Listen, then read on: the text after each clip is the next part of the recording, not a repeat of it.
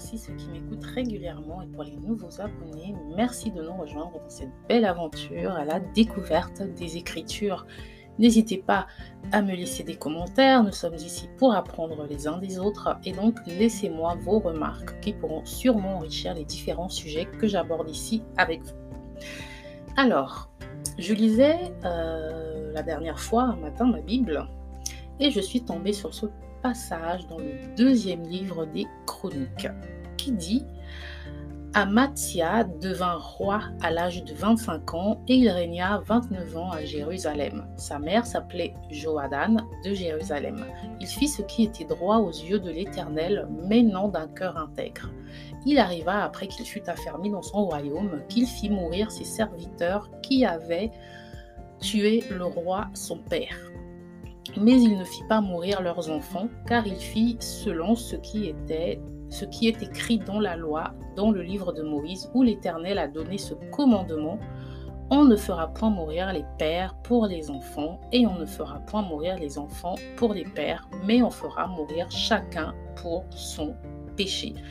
J'ai cité ici 2 Chroniques 25 des versets 1 à 4 dans la version Je vous laisse le soin de lire l'ensemble de l'histoire, mais ici, on va se focaliser sur ce commandement de Dieu qui dit on ne fera point mourir les pères pour les enfants et on ne fera point mourir les enfants pour les pères, mais on fera mourir chacun pour son péché. Donc lorsque j'ai lu ces versets, j'ai automatiquement pensé à ce passage d'Exode 34 qui dit en gros que les enfants sont punis pour les fautes de leurs parents. Je lis donc Exode 34 des versets 5 à 7. Et l'Éternel descendit dans la nuée et se tint là avec lui et cria le nom de l'Éternel. Et l'Éternel passa devant lui et cria L'Éternel, l'Éternel, le Dieu miséricordieux et compatissant, lent à la colère, abondant en grâce et en fidélité, qui conserve sa grâce jusqu'à mille générations, qui pardonne l'iniquité, le crime et le péché, mais ne tient point le coupable pour innocent, qui punit l'iniquité des pères sur les enfants et sur les enfants des enfants jusqu'à la quatrième génération. Fin de citation. Ce passage semble contredire le premier, puisque là on a l'impression d'un Dieu injuste, alors que dans le livre des chroniques, il dit qu'on ne peut pas faire mourir les enfants pour les péchés de leurs parents. On peut voir ici la mort comme la conséquence d'une punition. Il y a toute une doctrine chrétienne autour des malédictions générationnelles qui se base justement sur ce passage d'Exode 34 et c'est ce que nous allons essayer de comprendre aujourd'hui à la lumière des Écritures. Les malédictions générationnelles sont-elles de Dieu? Sont-elles encore d'actualité? Que nous apprennent réellement les Écritures à ce sujet? Si vous êtes aussi curieux que moi sur la question, restez connectés. Je suis Louise du blog ilestécrit.com et je vous embarque dans une nouvelle aventure biblique.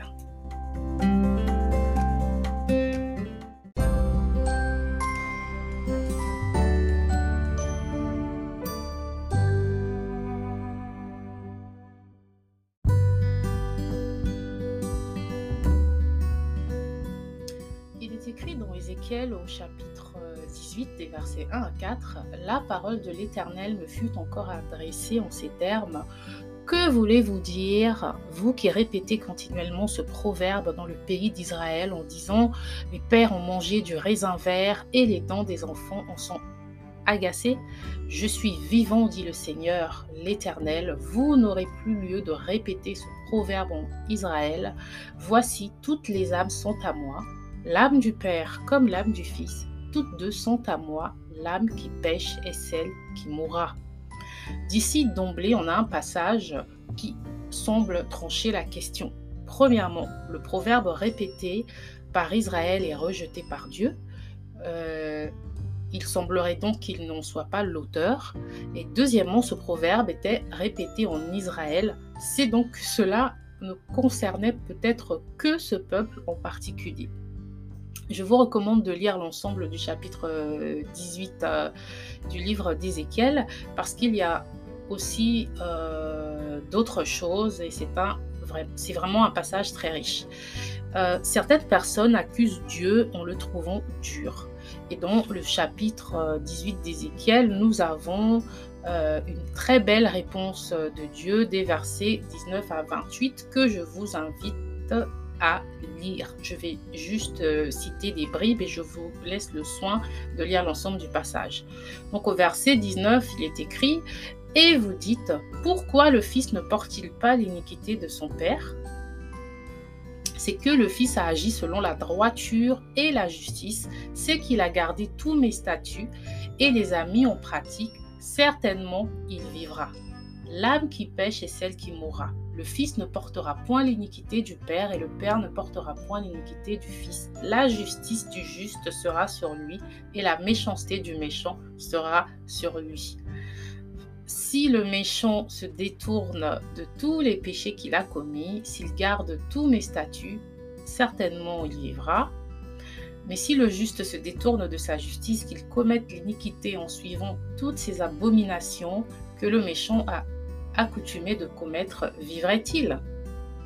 Donc en fait, là, je vous euh, des bibres, lu des bribes, pardon, des versets 19 euh, à 24, mais c'est pour vous montrer que, en gros, Dieu ici dit que euh, un fils, s'il est juste, pourquoi est-ce qu'il subirait une punition alors qu'il est juste? S'il marche selon les voies de Dieu, il n'y a aucune raison pour qu'il soit l'objet d'une quelconque punition ou malédiction venant de Dieu. Mais s'il est euh, méchant et, s'il suit les voies du méchant, eh bien, il récoltera les conséquences de ses actes simplement. Ce qu'on comprend ici, c'est que si un fils semble vivre les mêmes déboires que ses pères avant lui, c'est en rapport avec lui-même et non avec une quelconque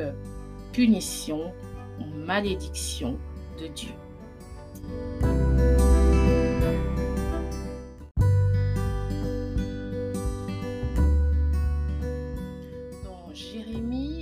Chapitre 31 des versets 27 à 29, nous disons Voici les jours viennent, dit l'Éternel, que j'ensemencerai la maison d'Israël et la maison de Judas d'une semence d'hommes et d'une semence de bêtes.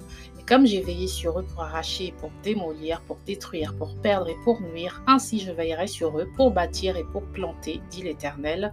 En ces jours-là, on ne dira plus, les pères ont mangé des raisins verts et les dents des enfants en sont agacées, mais chacun mourra pour son iniquité.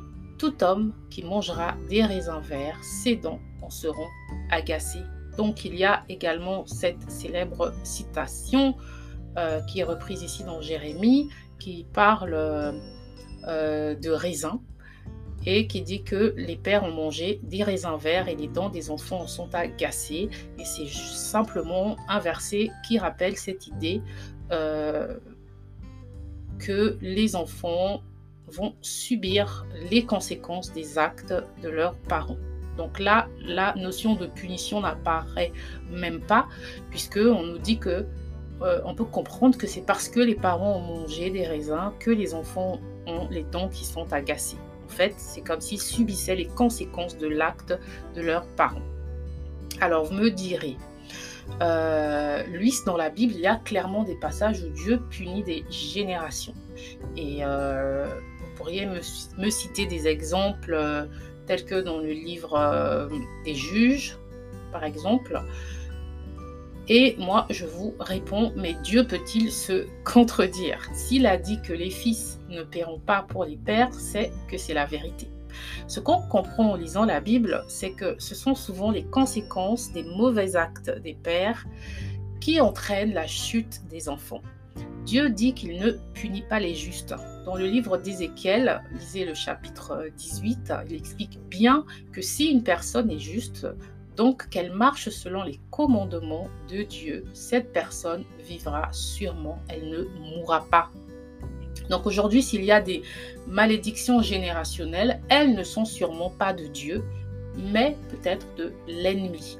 Il est certain que dans la Bible, les fils subissent les conséquences des péchés des pères, mais cela ne veut pas dire que Dieu les punisse à cause de leurs parents. Lorsqu'Adam et Ève sont tombés dans le péché, il était normal que leur progéniture soit aussi pécheresse.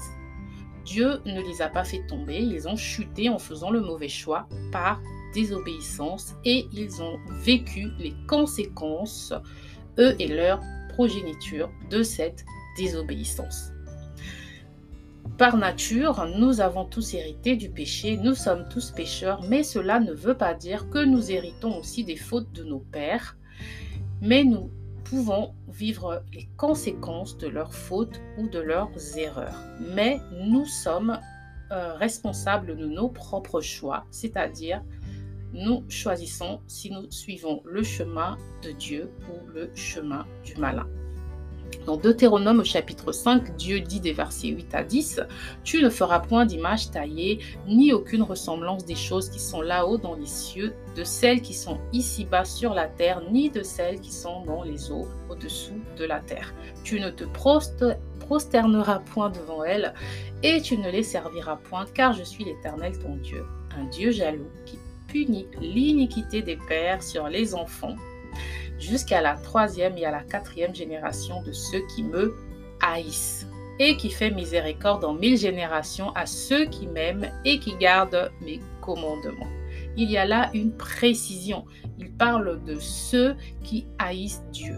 Donc si une personne descend d'un père qui haïssait Dieu, mais que cette personne ne se détourne pas des voies de son père, elle en subira les conséquences.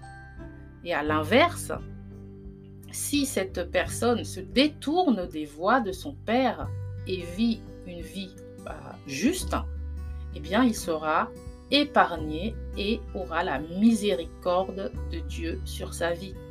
Rappelez-vous qu'avec Dieu, il y a des bénédictions et des malédictions en rapport avec le respect pas de sa parole. On le voit surtout dans le livre des Deutéronomes. Dieu ne nous cache rien, il nous dit tout dans les Écritures. Et dans la nouvelle alliance, nous sommes libres car nous sommes rachetés par Jésus. Beaucoup de chrétiens euh, essaient de trouver les origines de leurs problèmes dans des malédictions générationnelles. S'il y en a, Dieu seul le sait, mais elles ne sont pas de lui selon les Écritures que nous avons lues on peut vivre les conséquences des actes de nos pères. Et si ces actes étaient en rapport avec le malin, comme d'adorer par exemple d'autres dieux, comme dans notre passage de Deutéronome 5, alors si oui, il se peut que nous soyons victimes de malédictions, mais qui ne sont pas de Dieu. À nous donc de réaliser qu'en Jésus nous sommes libres et de vivre selon sa parole. Dans le livre de Jean chapitre 9, il est écrit des versets 1 à 5. Comme Jésus passait et vit un homme aveugle dès sa naissance, et ses disciples lui demandèrent, Maître, qui a péché, celui-ci ou ses parents, qu'il soit né aveugle? Jésus répondit, Ce n'est pas que celui-ci ou ses parents aient péché, mais c'est afin que les œuvres de Dieu soient manifestées en lui. Pendant qu'il est jour, il faut que je fasse les œuvres de celui qui m'a envoyé. La nuit vient dans laquelle personne ne peut travailler. Pendant que je suis dans le monde, je suis la lumière du monde. Jésus nous montre ici que cet aveugle ne souffre pas des conséquences d'un péché personnel ou encore d'un péché relié à ses parents, mais il nous recadre surtout sur sa personne car il est la lumière du monde, en lui, euh, par qui nous sommes rachetés, purifiés, pardonnés, puisqu'il a tout payé à la croix.